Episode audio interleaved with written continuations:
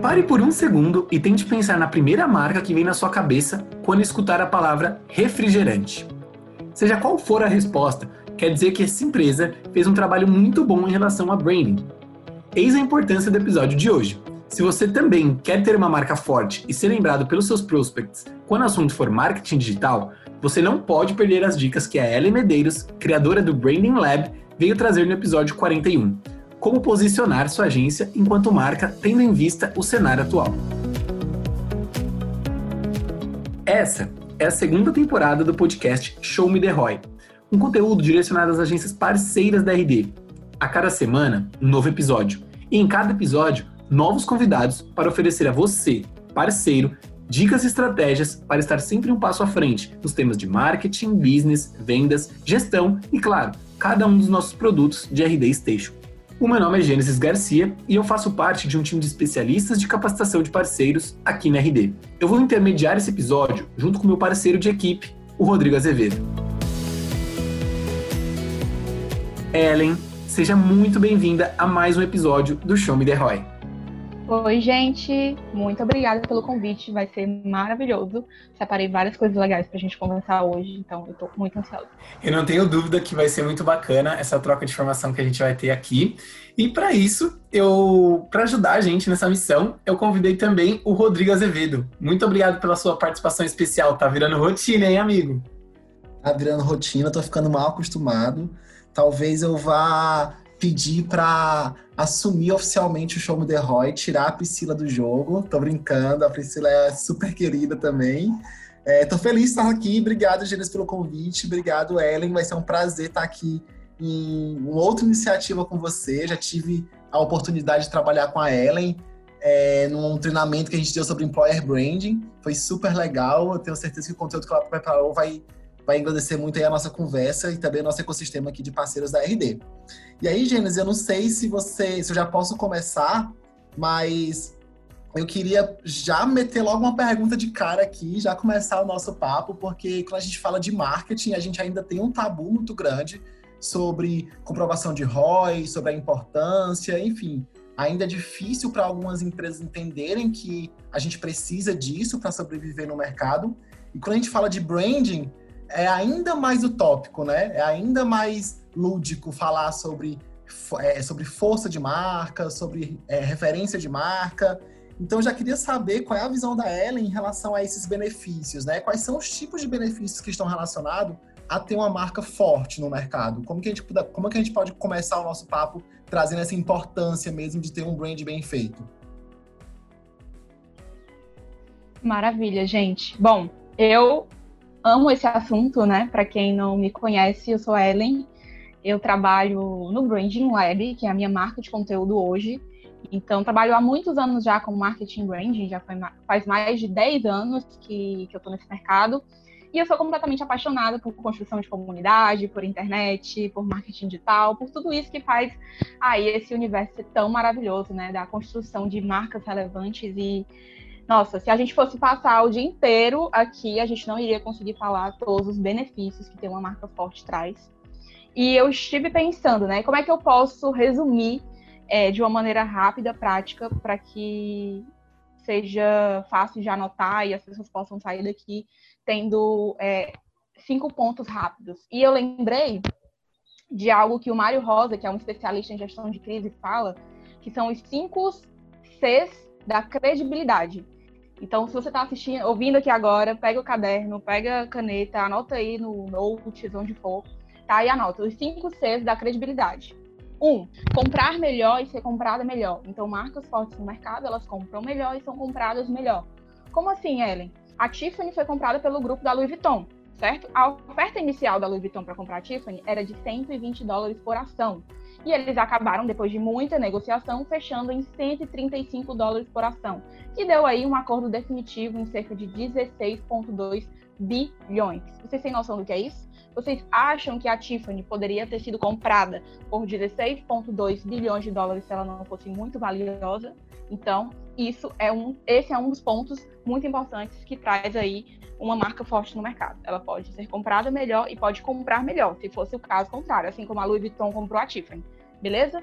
O segundo ponto custar melhor. As pessoas querem trabalhar para você. Então você não gasta tanto assim para atrair talentos. Você automaticamente tem ali pessoas querendo trabalhar com você, pessoas que sonham em entrar na sua empresa. Tá? Então, esse é um segundo ponto. O terceiro ponto é ligado a esse segundo, que diz contratar melhor. Então, você consegue os melhores profissionais. Você pode tirar outros profissionais de outros lugares e atraí-los aí para o seu negócio. Você contrata melhor, você tem ali é, uma base que faz com que grandes profissionais queiram vir trabalhar com você. O quarto Isso aí, ponto. Só uma... Ellen, legal isso que você está falando, porque a realidade da agência, a gente escuta muito isso aqui dos nossos parceiros da RD, tem uma alta rotatividade. E às vezes, talvez, além de ter ali um clima organizacional, um clima organizacional bacana, um, N, um NPS bacana, você vender, ter uma marca empregadora muito boa, também tem um valor muito forte em relação a isso, né? Então faz total sentido falando. Eu acho que é uma dica valiosíssima para os nossos parceiros que estão ouvindo também. Muito... E dá, e dá para, só para puxar e você continuar, ali, e dá para ver isso até quando você falou, eu lembrei de cara como foi o processo de decisão para vir para RD mesmo. É, eu estava trabalhando, tipo, morava em São Paulo, eu tinha todas as condições para não querer vir para Florianópolis, mas o peso da marca da RD me fez, me fez repensar e aceitar o, o, o convite, né? Perfeito. É exatamente isso. Exatamente isso. Você sonha, né, em trabalhar naquele lugar, você realmente imagina como é que é viver o dia a dia daquela empresa. Então, isso é muito valioso para você enquanto marca empregadora, como o Rodrigo falou. O quarto ponto é que ela concorre melhor. Então, se você não tem valor, você não chega nem a concorrer bem no mercado. Quando você não tem aí essa relevância, quando você não gera valor, você não consegue nem ter concorrentes e nem entrar na briga, entre aspas, da concorrência, né? E o quinto ponto é que você convive melhor, né? Você é adaptável e você está ali inserido no contexto cultural. Você consegue fazer melhores parcerias, você consegue entrar em, em mais nichos, em mais mercados, você consegue ter abrangência, você consegue se, é, ter uma relação pública boa com vários stakeholders. Então você convive melhor. Então, os cinco Cs da credibilidade, eu acho que diante de tudo que eu já vi, resume bastante e é bem bacana para a gente poder elencar em tópicos assim que você compra, você custa melhor, você contrata melhor, você concorre e você convive melhor. Eu acho que isso são cinco esses são cinco benefícios que eu destacaria aqui hoje no nosso episódio. Meu, muito legal, super completo e eu acredito demais assim nessa branding como ferramenta. Ainda mais levando em consideração que a gente tem hoje um cenário de muita competição entre as marcas, né? Se a gente for falar de forma mais abrangente, mais falando de forma mais abrangente assim, quais é, que são as, aquelas ações que a gente pode fazer utilizando ali o processo de branding como ferramenta para conseguir é, efetivamente ter esse impulsionamento de marca, assim, esse que para a gente chegar nesses cinco Cs que você tá, que você comentou com a gente, Ellen? Então, é, a gente pode falar diversas ações, né? A gente pode pegar exemplos, boas práticas, mas no final a gente consegue ver que não existe uma receita de bolo, né? E assim, uma ação que funcionou muito bem para a marca X, ela pode ser um desastre para a marca Y. E é isso que eu acredito que faz com que as coisas sejam tão específicas quando a gente fala de construção de marca. Porque se você não tem os fundamentos da sua marca, né, se você não tem uma base sólida de posicionamento, os seus valores inegociáveis, a sua construção de universo, o seu lugar de fala, você pode acabar caindo numa armadilha de realizar uma ação que não foi feita para você. Conseguem me entender? No sentido de ah, eu vi algo que o meu mercado está fazendo, o meu concorrente está fazendo, ou sei lá, é, surgiu né, no contexto e eu acabo trazendo aquilo para minha marca. Mas se, você, se aquilo não está alinhado com os seus fundamentos, com a sua base, com os seus valores, com a sua construção, com o seu lugar de fala, pode ser um grande problema, na verdade, em vez de em vez de trazer coisas boas, pode acabar trazendo coisas ruins, né? Uma imagem ruim pode acabar prejudicando o teu posicionamento. Então, você precisa construir esse universo de marca próprio, né? Precisa chegar nas suas características, na sua autenticidade, para você conseguir se diferenciar de maneira legítima. E aí eu separei três formas da gente construir esse universo, que eu gosto sempre de falar nas minhas aulas, que é o seguinte, é criar a sua base de valores, E eu percebo que algumas marcas, elas negligenciam isso. Na, no processo de construção, elas vão lá, definem os valores e tudo, mas elas acabam guardando isso na gaveta. Muitas, muitas, muito mais do que a gente imagina. Assim, às vezes, quando a gente chega num.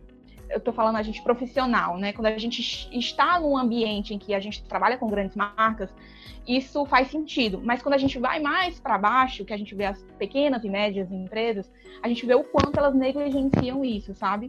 E é algo que eu venho batendo na tecla lá no Branding Lab, que é você trazer, é, dar vida a esses valores, você não guardar isso na gaveta de jeito nenhum. Né, você ouvir a sua audiência, entender o contexto e fazer com que aquilo seja muito especial e muito forte na vida é, dessa convivência ali, você cliente, né, você audiência. Então, se eu tiver que dizer ações, assim, eu diria isso, né? Pegue os seus valores, é, defina a sua base sólida de posicionamento e dê vida para isso. Dê vida através de um evento, dê vida através de um atendimento, dê vida através de um entretenimento, é, crie alguma coisa que seja palpável, é, transforme a sua mensagem né, de uma maneira palpável. Então, tudo isso é, a gente nunca vai conseguir dizer sem olhar a estrutura da, da marca da pessoa, né? Eu nunca vou poder dizer, ah, faz isso, isso, isso, sem antes dizer, pera, mas o que, que você acredita, né? Pelo que, que vocês estão lutando, né? O que, que quer dizer essa comunidade que você busca construir? Por que, que você hoje está fazendo isso e não outra coisa? Então, eu entendo que, que essas ações elas só podem surgir depois de uma construção de sólida, assim mesmo, dessa base. Super legal. E, e enquanto você estava falando, eu estava aqui pensando que é uma linha realmente muito tênue, né?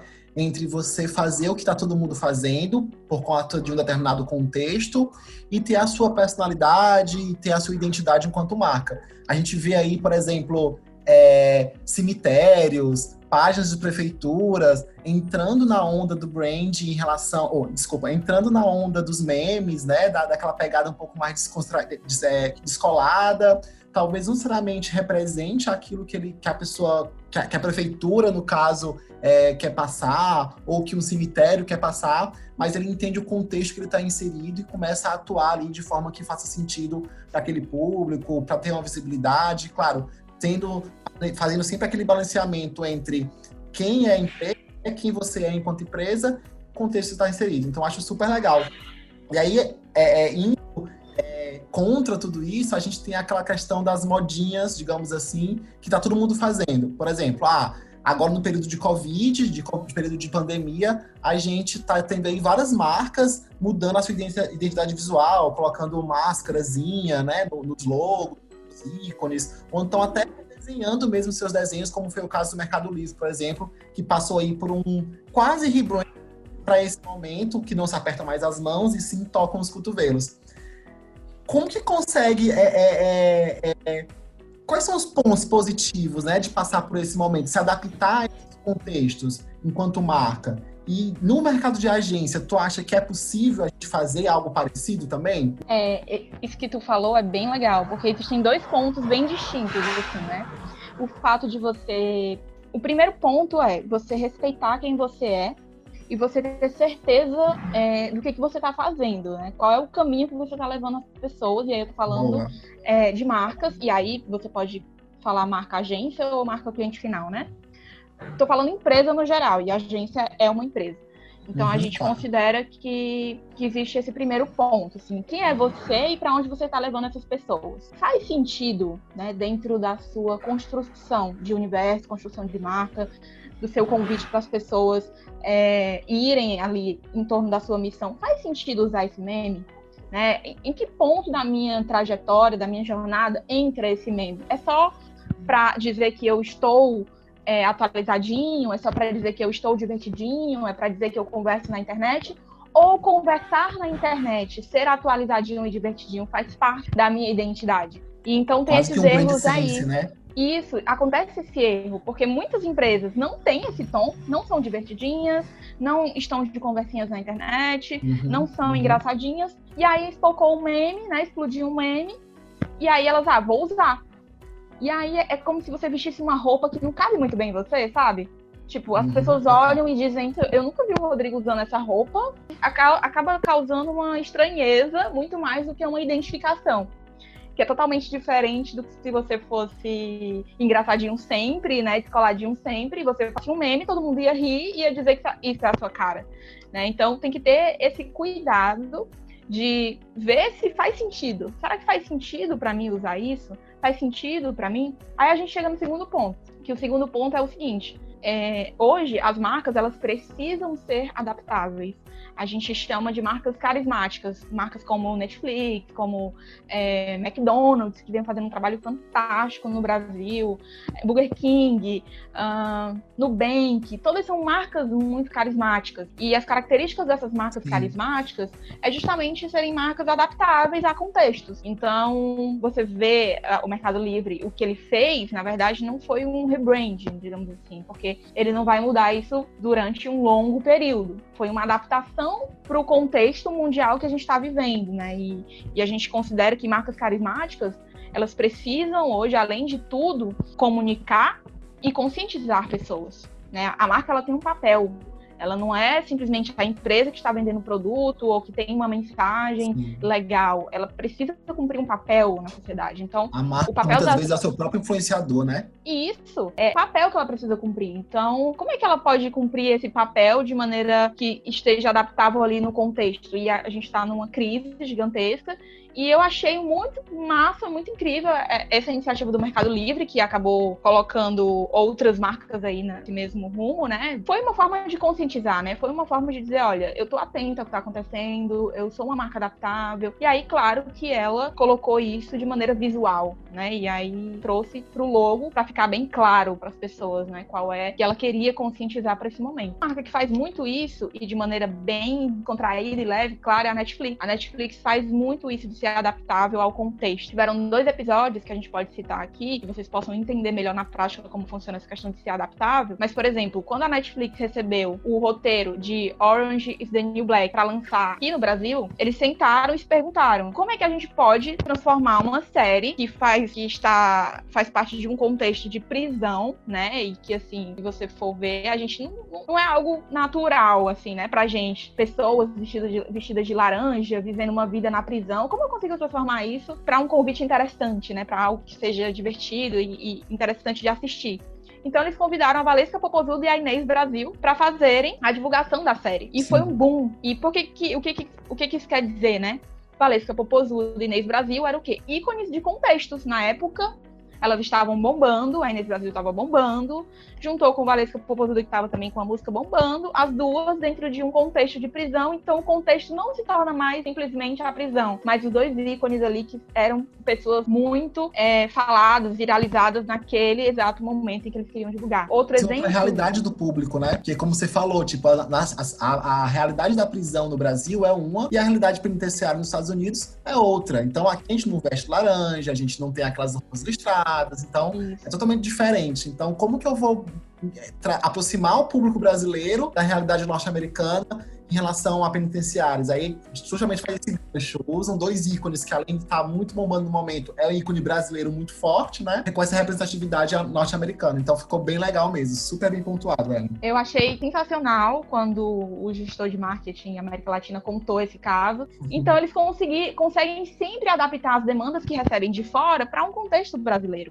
E é isso que as marcas precisam fazer, né? Como é, uma marca carismática consegue se adaptar para o contexto em que ela está. É, e seguindo um pouco nessa linha, claro que é, trazendo um pouco mais para o nosso contexto né, de, de agência sempre, é, é, a gente sabe que as agências de marketing digital se posicionam como especialistas no, no ramo, né? Ou esperamos que eles se posicionem como tal. É, nesse momento, assim, de, de Covid e tudo mais, é indicado que a agência demonstre vulnerabilidade, assim, nesse momento de incerteza do futuro? Ou existe tipo, algum cuidado específico em relação a isso que você considera importante da agência levar em consideração? Eu acredito que quanto mais humano, melhor. Assim, a minha resposta sempre vai ser quanto mais humano, melhor. Até porque uma agência ela é feita de pessoas, né? Feita de, de mãos. E a gente não pode esquecer a, a perspectiva de que ferramentas são apenas ferramentas e que por trás delas tem ali pessoas, tem cérebros pensando em como usar aquilo da melhor maneira, em como melhorar aquilo, né? Como é, trazer cada vez mais para o nosso contexto, como a gente vem falando. E ninguém admira mais o inacessível. Claro que a gente está se posicionando como especialista, e especialistas precisam ser responsáveis, né? E pessoas responsáveis passam seguranças, inclusive na incerteza. É, não sei se faz sentido, mas é, confiança é sinônimo de segurança. As, os nossos clientes eles querem sentir segurança da nossa parte, né? E a segurança, de certa forma, ela está ligada com a vulnerabilidade, porque a partir do momento que eu digo, olha, é, eu sou 100% comprometido com você, eu sou especialista nessa área e eu estou te dizendo que nós estamos em um momento vulnerável. E nós temos esses três caminhos.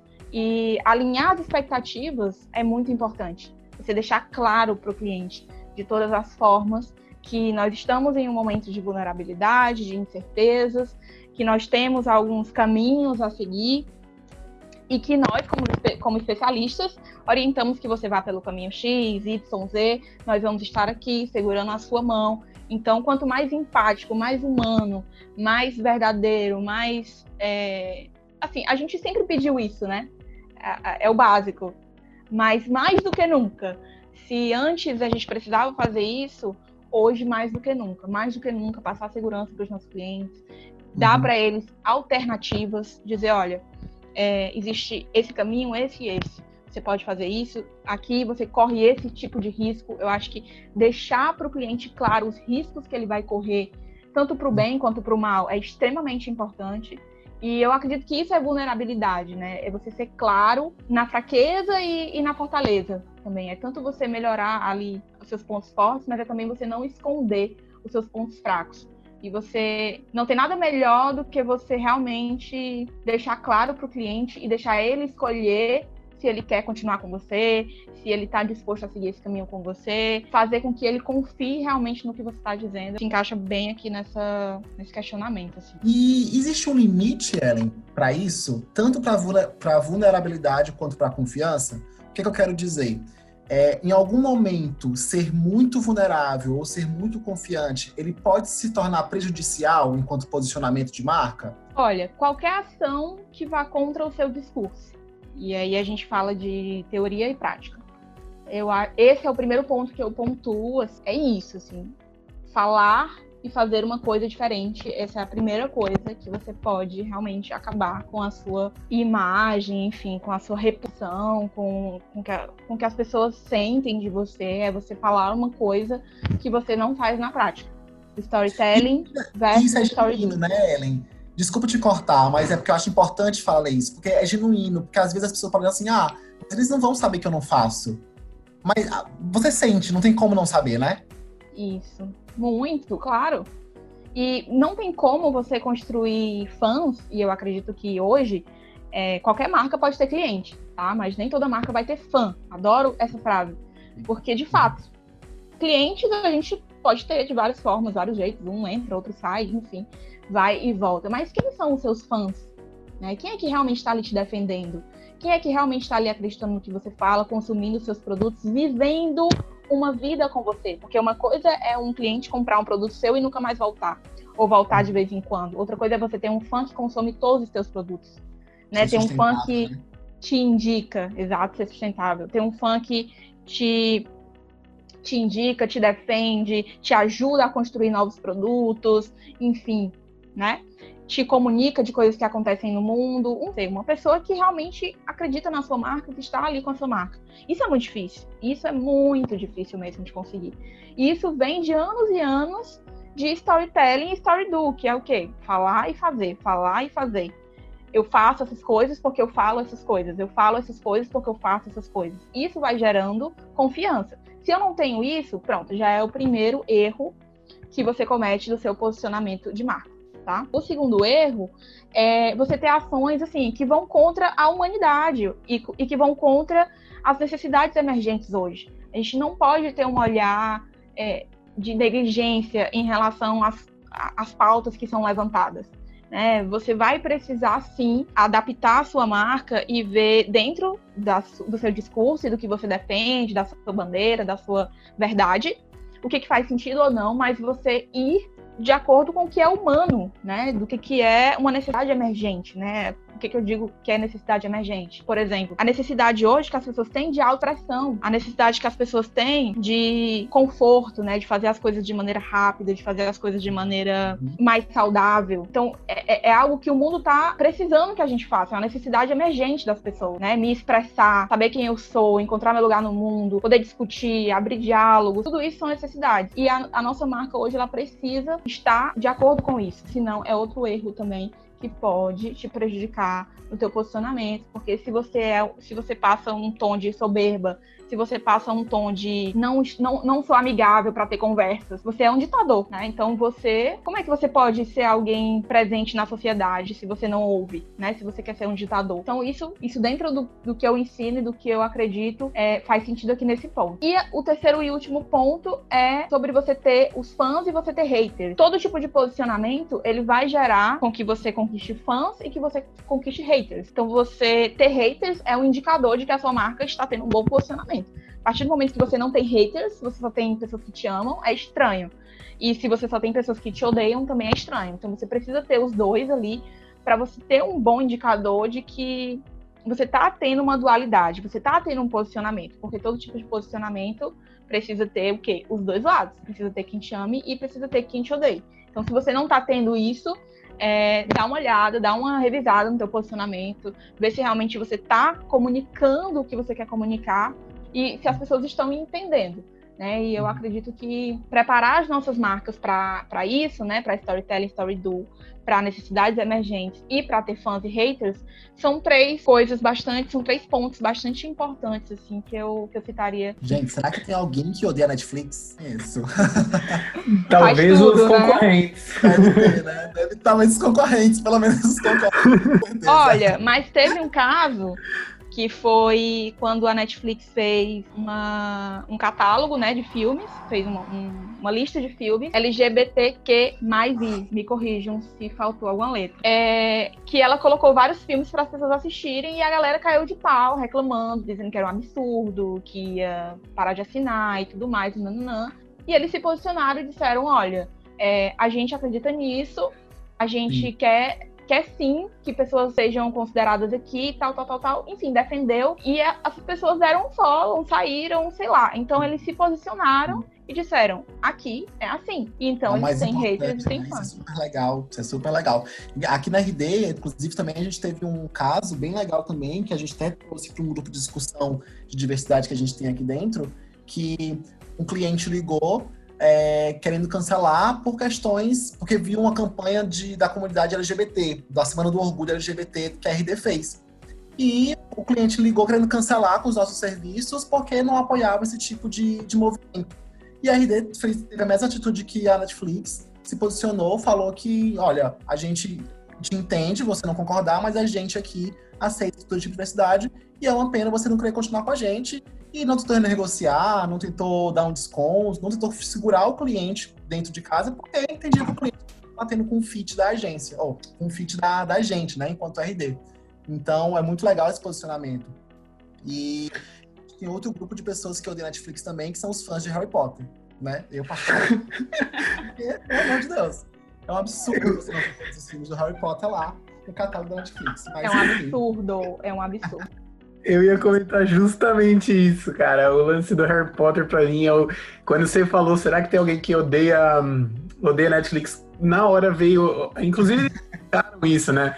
Que qualquer postagem que eles fizessem, um monte de fãs do Harry Potter ia lá perguntar dos filmes, assim, literalmente falando, né? Então, eu acho que esses talvez não odeiam, né? Porque eles assinam e também gostam, óbvio, é só uma, uma forma de bater o pé ali mas ainda assim é o caso mais próximo né? nesse sentido. A gente tinha que gravar um podcast só falando sobre esses pequenos detalhes que fazem com que uma marca seja muito especial. O fato da Netflix ter essa conversa de Harry Potter e ser uma conversa do grupo que nem todo mundo vai entender isso aqui que a gente está falando é, é muito especial, porque isso gera uma identificação forte e quem está entrando gera um tom de curiosidade para quem está vendo, ouvindo, o que, que, é isso? Eu quero saber mais sobre isso. Sim. E quem está dentro se sente participante da coisa, né? Isso é, é, que é o bacana de uma marca, mas é papo para outro Outro momento. A gente já está percebendo pela própria conversa que a gente está tendo aqui que é um assunto complexo, é um assunto que é difícil da gente conseguir entender 100%. Tanto é que a gente já falou aqui de Harry Potter e de Tiffany. Então, tipo, é, é permeia. É verdade. A gente ter essa visão macro. E aí, pra gente já, também já está encaminhando para o final da conversa, a gente tem só mais algumas perguntas. E eu acho que é o ponto mais importante, talvez, aqui desse momento, é a gente pensar, beleza, como que eu posso reestruturar ou passar a estruturar a minha empresa para ter um posicionamento? Existe um framework, existe um passo a passo, existe algo, um checklist que eu possa seguir para estar tá ali construindo ou reestruturando o meu posicionamento enquanto empresa? Como que eu, qual é o ponto de partida? Seja para construir um posicionamento ou para reestruturar o meu posicionamento? Existem pontos de partida diferentes ou a gente pode partir de um mesmo ponto? Olha, essa pergunta é muito difícil, tá? Por quê?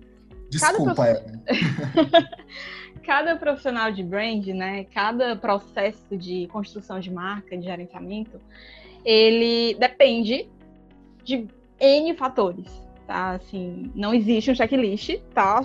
Desculpa é, frustrar. não existe um checklist porque cada marca ela vive um momento muito específico dela. Então, existem marcas que começaram hoje, marcas que já têm uma trajetória, marcas que são lendárias, como a gente falou da Tiffany. Existem marcas que, enfim, dos mais diversos jeitos, tamanhos, cores, formas que você imaginar. Colocar isso tudo num checklist seria irresponsável, né? Porque uma coisa que pode ser muito boa para uma marca pequena, pode não funcionar para uma grande, e vice-versa, uhum. enfim. Uhum. Mas, é, se a gente tiver que resumir, tá, assim, as coisas mais importantes e que é importante pensar e pontuar para refletir sobre isso, eu começaria com analisando o cenário contextual, tá, gente? Então anota aí, eu vou falar alguns pontos aqui analisar o seu cenário de contexto mesmo. Onde é que você está, né? É, ok, Brasil, América Latina, é, essa linguagem, as pessoas vivem isso, o que elas comem, o que elas fazem, e aí vai afunilando, afunilando para entender ali o seu contexto. A definição de quem a sua marca é, então assim, quem é a minha marca, é, o que, que ela faz no mundo, é, o que, que realmente ela gera de valor, por que, que ela existe mesmo, ou, ou isso tudo é uma ilusão nossa é, quais são as soluções que ela gera, quais são os públicos de interesse dessa marca. Então, assim, quem é que realmente se interessa por mim, quem é o meu público, quais as necessidades emergentes, que eu venho falando desde o começo, porque uma coisa é você ter ali o público, né? Mas será que esse público, ele tem essa necessidade é, do que você está oferecendo? Será que a sua uhum. solução se encaixa com esse público, que se encaixa com as necessidades emergentes? Porque se você tem uma solução hoje, um público hoje, mas nenhum dos dois se adaptam às necessidades emergentes, como é que vai ser a sua empresa no futuro? Tem que Sim. pensar sobre isso. Quais as alternativas existentes? Então, assim, existem outras pessoas fazendo a mesma coisa? Existem outras pessoas falando a mesma coisa? Onde é que essas pessoas se posicionam? Como é que elas são? Quais são os diferenciais estratégicos? Então, o que que eu faço de diferente? De... E assim, gente, realmente diferente, tá? Porque muita gente fala, ah, eu sou diferente minha empresa tem isso, minha empresa tem isso. Aí você vai fazer uma matriz de posicionamento, que é um, um, um momento que a gente faz no processo, e você vê que tá todo mundo igual. Quando você coloca, você vê, tá, mas você não disse que tinha diferencial, quando você vai ver, tá tudo igual na matriz de posicionamento. Isso acontece direto. Então, é, será que realmente o que você pensa ser um diferencial é um diferencial? Por que isso importa? Qual é o cenário diagnosticado e quais são os impactos a curto, médio e longo prazo? Tá? E aí se pergunte, mais alguém vai poder se apropriar desse posicionamento, além de você? O seu posicionamento ele acaba em você ou mais alguém vai poder se apropriar desse posicionamento também? Será que você é inovador e bacana o bastante para outras pessoas te copiarem, digamos assim? Será que você é, a, a, sua ideia, né, a sua missão é tão bacana a ponto de que você vai abrir um, um novo mercado? Então, isso são pequenas perguntas que a gente pode se fazer para definir ali um posicionamento e, e gerando um raciocínio mais estratégico em relação a isso. Achei que nem foi tão difícil assim a pergunta. Só uhum. uma partezinha do quebra-cabeça. Entrando aqui em termos mais técnicos, é, você sabe dizer pra gente, me explicar o que, que seria o brand equity? Dá para adaptar ao marketing digital? O brand equity é o valor patrimonial da marca. Então, aquilo que eu falei lá no começo, de quando a Louis Vuitton comprou a Tiffany, basicamente ela comprou é, esse valor né, de marca muito grande que a Tiffany construiu. Então, a Tiffany é uma marca muito antiga e tem um legado, tem uma história, né? É, é maravilhosa. Muita história, muito valor. Construiu muito valor para a sociedade americana. Se você olhar a história da Tiffany, eles participaram desde medalhas de honraria na Segunda Guerra Mundial, até joias para presidentes norte-americanos e eventos como o Super Bowl, primeiro, a, o primeiro, primeiro troféu do Super Bowl o primeiro Super Bowl que houve foi a Tiffany que fez, todo em, em, em prata Legal. puro. Então, assim, se você olha a, a história da marca, né, e, e o que ela representa para o ambiente em que ela está, a Tiffany seria um grande case para a gente pensar sobre brand equity, porque ela tem todos os elementos necessários, né? Tudo que faz, que fez ela valer hoje 16,2 bilhões ser comprada ali pela LV. Se ela não tivesse essa história toda, quem iria comprar né, a Tiffany por 16,2 bilhões? E o brand equity é isso, é você ter um valor que é intangível, né? Você ter essa atmosfera, você ter essa reputação, essa carga que assim ninguém tira. E isso se transforma em algo, se transforma em termos financeiros, né? Porque quando você vai comprar, você compra ali tudo que, que faz parte da empresa, mas você compra o valor patrimonial, que é esse brand equity. E aí o marketing digital, quando a gente olha para um e olha para outro, né? A gente vê assim o brand equity como uma construção que tem longevidade, né? Que é uma coisa que é para sempre, porque quando você constrói.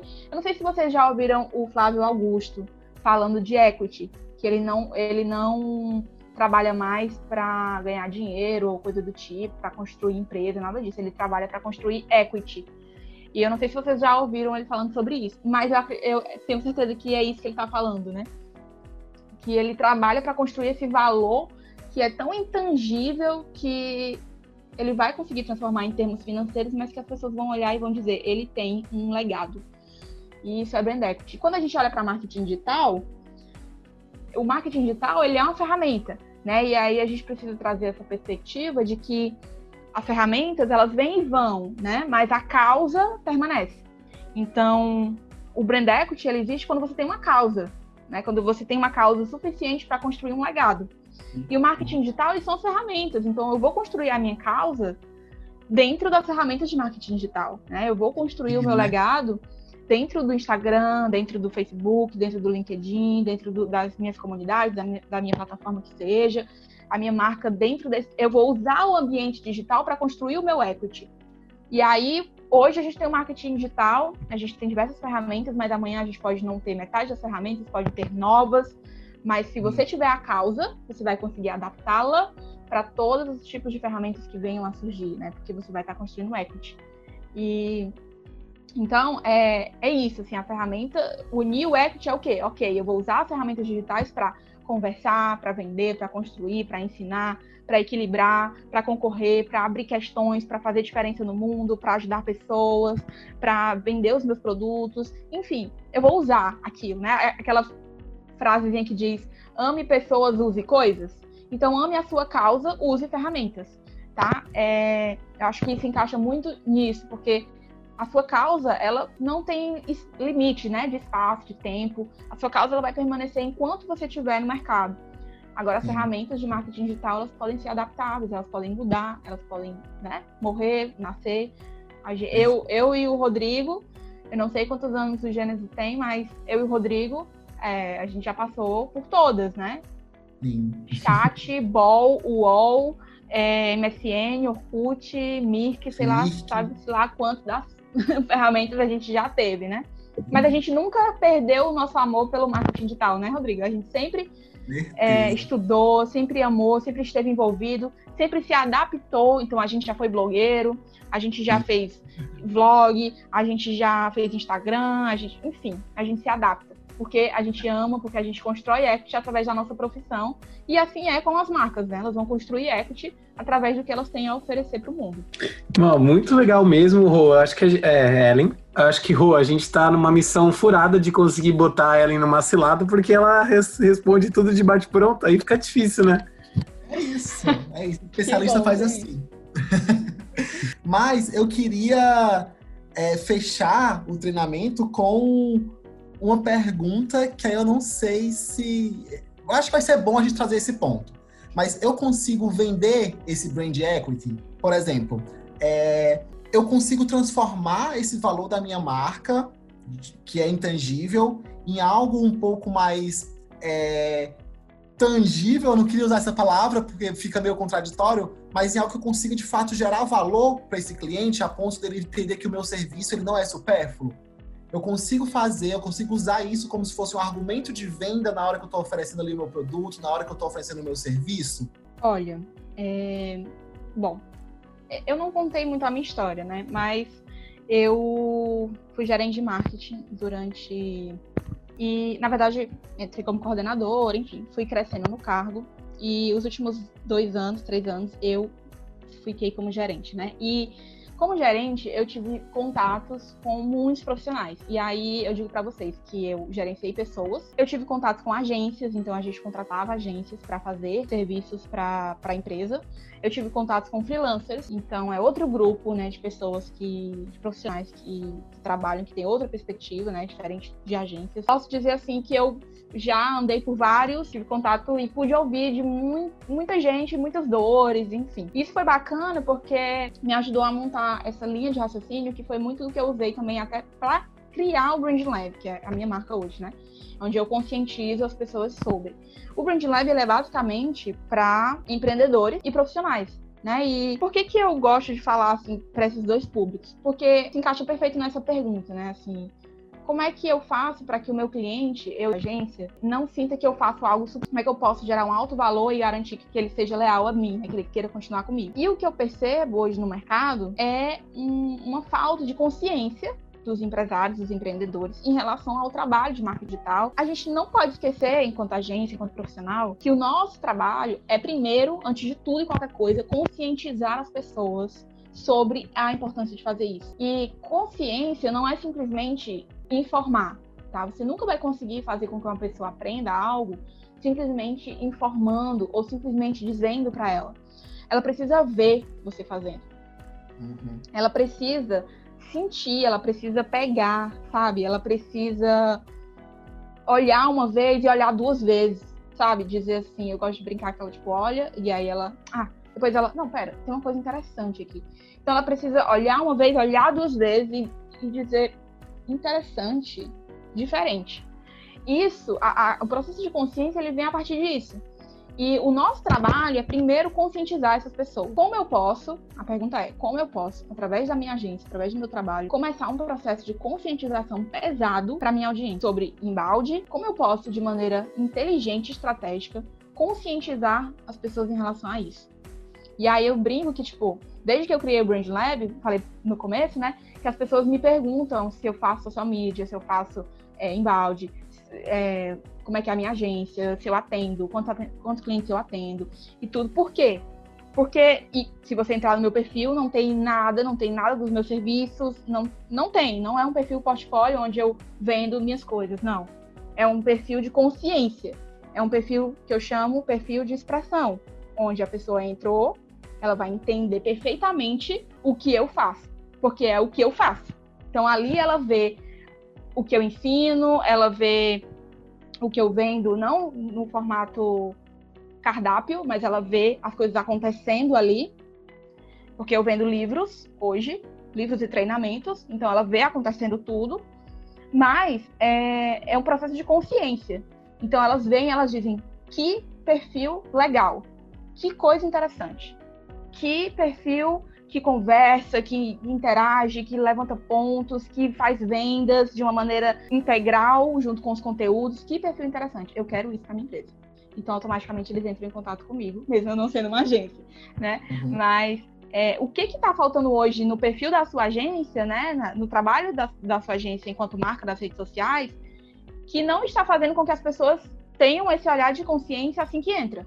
É a primeira pergunta assim, que eu acho que a gente precisa fazer porque realmente falta isso.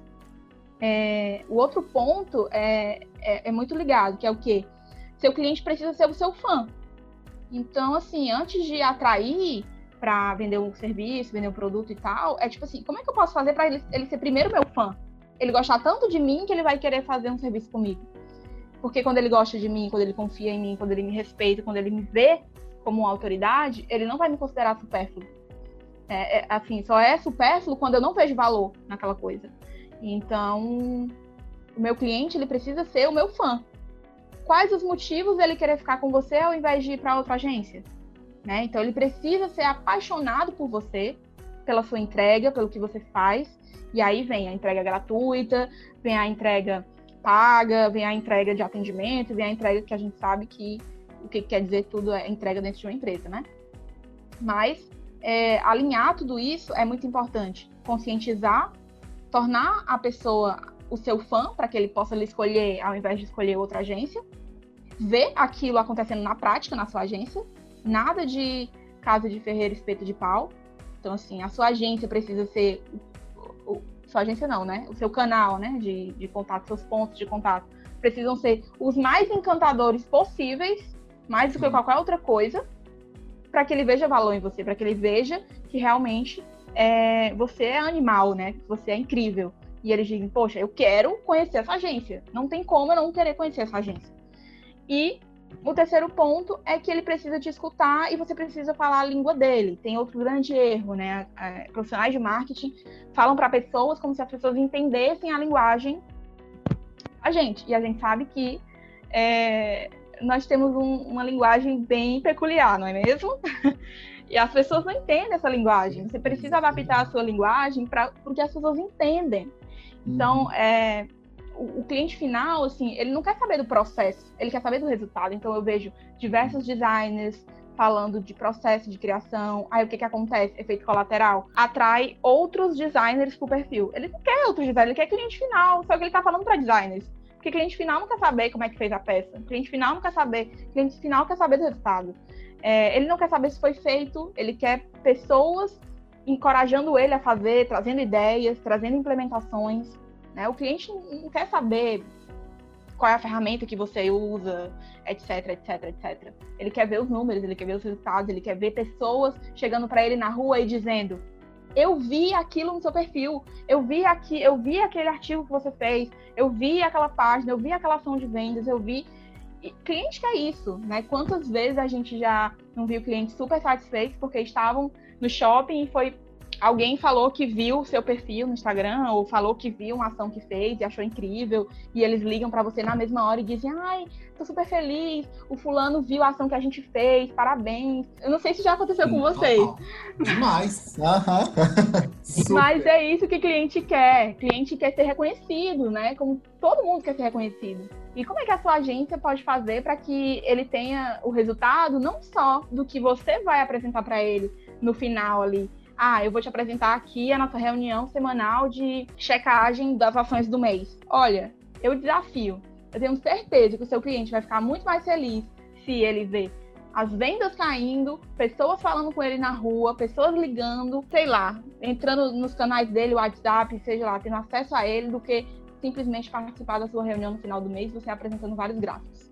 Então, é, é, é sabe, é esse tipo de, de mindset, assim, de consciência que eu busco trazer e, e, foi muito o que me trouxe até o Brand Lab. Eu disse, como eu posso fazer para que é, eu crie algo tão encantador, algo tão incrível, que eu não vou estar necessariamente tendo que oferecer na cara dura, funcionando como um cardápio na internet, mas eu vou ser envolvente o suficiente para que as pessoas confiem em mim, sejam minhas fãs, se conscientizem que precisam daquele trabalho, e aí a gente vem para branding, que não é uma coisa que é muito conhecida, né? Não é uma coisa que por mais que não seja nova, as pessoas nem entendem o que, que é. Se eu conseguir fazer isso com uma palavrinha tão esquisita, um pouco esquisita e nebulosa, digamos assim, imagina o que a gente não consegue fazer com o marketing digital, né? Com ações que realmente têm um resultado rápido. Porque branding tem resultado de curto prazo, mas marketing digital tem muito mais, né? Em questão de dependendo da, da campanha e da estratégia que você usar, você tem resultados de marketing digital no outro dia. Olhem para os negócios de vocês, trabalhem os negócios de vocês. Eu acho que a frase que a Ellen trouxe, que se repetiu algumas vezes, é a gente não. É, é a gente, é, na verdade, é a gente não ter Casa de Ferreira Espelho de Pau, e sim Casa de Ferreira Espadaninhas na Vitrine. Adorei. É, um prêmio no final do ano, nosso prêmio de agências, que premia as agências que mais trabalham em balde para ela mesma. Porque a gente entende que é isso, você é o seu próprio caso de sucesso, você é o seu próprio influenciador, você mostra o seu próprio trabalho. Então, eu acho que faz sua própria marca, seu próprio brand, e aí... Gente, e tem uma agência que é da RD, que é a única agência que eu acompanho, eu não posso dizer o nome, né? Pode, acho que pode. Hum, pode, vamos lá. Que faz um trabalho de branding para mim que é fenomenal. É a do Estúdio Interativo, Agência Digital 360. Que show, muito legal. Gente, é, se você entrar no Instagram, você vê como é uma agência que conversa com as pessoas, ela mostra ambientes. Nossa, dá, muito, dá muita vontade de trabalhar lá, lembrando dos 5 Cs, ó, o contrato é melhor, legal. dá vontade de trabalhar lá. Você consegue ver a linguagem visual dela toda alinhada. Ela já ganhou o prêmio da RD. Enfim. Muito legal. Incrível, do estúdio interativo. Parabéns aí, galera, hein, Muito legal, muito legal. Parabéns aí. É, eu acho que o principal do que você trouxe hoje é a gente olhar com cada vez mais carinho, com cada vez mais atenção ali sobre a nossa marca e pensar, é, quando a gente cogitar, não deixar levar como prioridade, é, entender esse ponto do brand equity que você acabou trazendo, que eu acho que é um dos pontos mais valiosos e que se, a gente levar a longo prazo, a gente vai poder ali trazer os melhores talentos, trazer melhores clientes. Então, eu acho que tudo faz sentido, acaba tudo casando ali no final das contas. E eu acho que é isso, a gente fechou um super alto astral aqui. E para finalizar de vez, eu queria agradecer demais a Ellen pela presença aí, pelas todas as dicas, tudo que foi construído junto, assim, a seis mãos, né? Enquanto a gente falava nesse episódio. Eu só tenho a agradecer, Ellen. Muito obrigado mesmo. Ah, eu que agradeço, gente. Espero que tenha dado para clarear alguma coisa aí. Mas é, é um momento crítico, né? Assim. Mas eu acredito de verdade que é o momento perfeito para gente parar, plantar realmente e sair muito mais forte dessa crise, né? Sair muito mais forte do que a gente entrou. É, momentos de crise são perfeitos para lapidar, para realmente. Momentos de pressão é onde realmente geram frutos, né? Enfim, gera novidade de vida. Então, eu que agradeço, super. Muito bacana. E o Rodrigo, claro, cara, eu tenho te parabenizar pela, pelo como você ajuda a conduzir o episódio. Eu acho, eu fico super feliz quando quando eu venho recebo duplas diferentes. Eu tenho certeza que a Pri também gosta muito quando eu não estou presente. Claro que eu e a Pri a gente acaba puxando mais episódios, mas é sempre bom contar aí com o time todo para tocar o Show Me The Roy. Ai, eu adorei esse nome, viu? Show Me The... É muito bom esse nome. É... Obrigado. Eu adoro participar, chamem mais. Eu acho fantástico estar aqui, gosto de estar aqui conversando com os parceiros, gosto de estar conversando com os convidados que vocês sempre escolhem a dedo. São sempre nomes super relevantes que trazem aqui pra gente. Eu acho que o melhor de é o quanto a gente aprende. Então, se a gente que está aqui conversando, a gente que está aqui montando outline, porque é engraçado isso, quando a gente monta outline, a gente já pensa em, em tópicos pra gente aprender. E aí, quando chega aqui no dia, a gente aprende ainda mais do que a gente esperava. E aí, imagina para quem tá ouvindo, imagina para o parceiro. Então, eu sou super grato de fazer parte desse movimento e eu espero que os parceiros curtam muito mais esse episódio também. Com certeza, é isso que você trouxe. Eu acho que é exatamente o, motivo desses seus meus projetos favoritos aqui dentro. Sim. É demais, assim. A gente está chegando agora no episódio 40, 41, acho que já até passou. E tem oportunidade. É, que é o meu episódio 40, né? Porque eu cheguei. Só tinha saído o primeiro episódio. Então, para mim são 40, mas pro podcast como um todo são 41. E, cara, é, é, isso. Se eu tiver um pouquinho do conhecimento dos 41 entrevistados até aqui, cara, eu tô no rumo a Forbes Under 30 tranquilamente. Muito bom. E, e, é, e é isso. É, para finalizar os agradecimentos do episódio de hoje, eu não poderia deixar de agradecer você que tá ouvindo aí atrás, nesse, nessa outra ponta do fone de ouvido, e te dizer que a sua participação é sempre muito especial.